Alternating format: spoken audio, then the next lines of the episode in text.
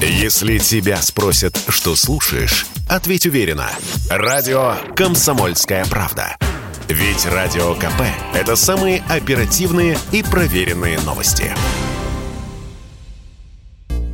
Представьте, глухое заснеженное селение, где-нибудь на Чукотке, там, куда даже продукты раз в пару недель доставляет по зимней трассе автолавка, а то и вертолет, ведь иначе не доберешься. А уж заказать сюда и главное привезти новый холодильник или электрогенератор – вообще целое дело. Долгое, дорогое, требующее слаженной работы целой команды сотрудников. Но вот вместо привычного грузового вертолета на горизонте пока еще не опознанный летающий объект. Напоминает вертолет, но ни кабины, ни пилотов не видно. Объект жужжит дюжиной винтов, снижается и садится. Сам оставляет у вашего дома большой тяжелый ящик заказом и вновь взмывает в полярную ночь. Это лишь фантазия, но возможно, подобная картина всего через несколько лет станет обычной. Минпромторг планирует развивать беспилотные грузовые перевозки по России и к 2030 году довести их ежегодный объем до 18,5 тонн. Все необходимые технологии для таких перевозок есть уже сейчас, сказал Радио КП член Ассоциации Аэронекст Амир Валиев живущий в населенном пункте труднодоступном заказал через Алиэкспресс или через Озон или через Wildberries груз, у них будет пункт передачи этого груза. Сотрудник этой организации, соответственно, упаковывает коробочку, созванивается с полицейским, говорит, вам во столько-то на ваш там деревенский дом прилетит беспилотник, доставит груз. Это будет так же быстро, как сейчас это для города. Никаких технических препятствий или даже организационных к этому нет. Осталось только то, чтобы это э, вошло в умы компаний, которые собираются это делать. Они начали это приобретать, работать, набивать первые шишки, а потом это все придет в норму так же, как и по многим другим вещам, которые являются новыми.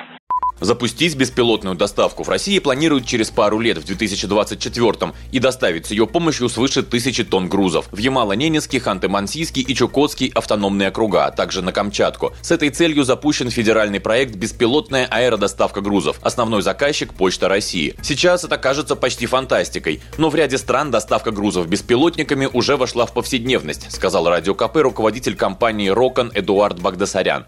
Перевозка грузов сегодня – это один из трендов мировых. Китай – лидеры, Соединенные Штаты – лидеры. Ну и в Европе разрабатывают сейчас комплексы, которые призваны перевозить, транспортировать грузы. Грузы для нефтяников, для газовиков, энергетиков. В частности, есть пример больших аппаратов. Это китайцы сделали. Как пример, обеспилотили Ан-2. Они выпускают э, наш кукурузник у себя серийно. И у них есть проект, они его сделали беспилотный вариант. И, значит, э, в экспериментальном формате перевозят в Китай вот такие вот грузы.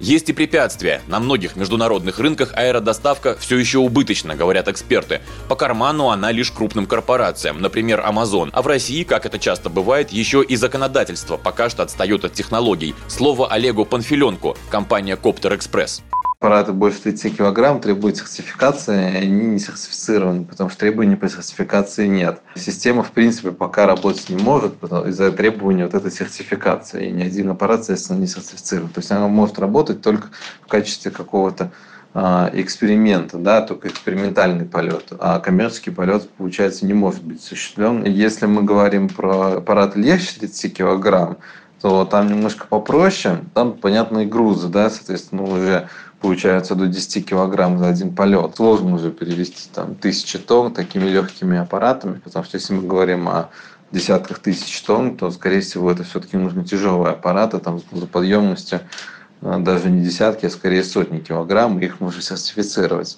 Впрочем, новым технологиям свойственно со временем дешеветь. Те же смартфоны из дорогой игрушки премиум-класса превратились в то, что есть у каждого. И кто знает, может через 10 лет даже пиццу будут доставлять маленькие вертолеты прямо к нашим окнам. Василий Кондрашов, Радио КП.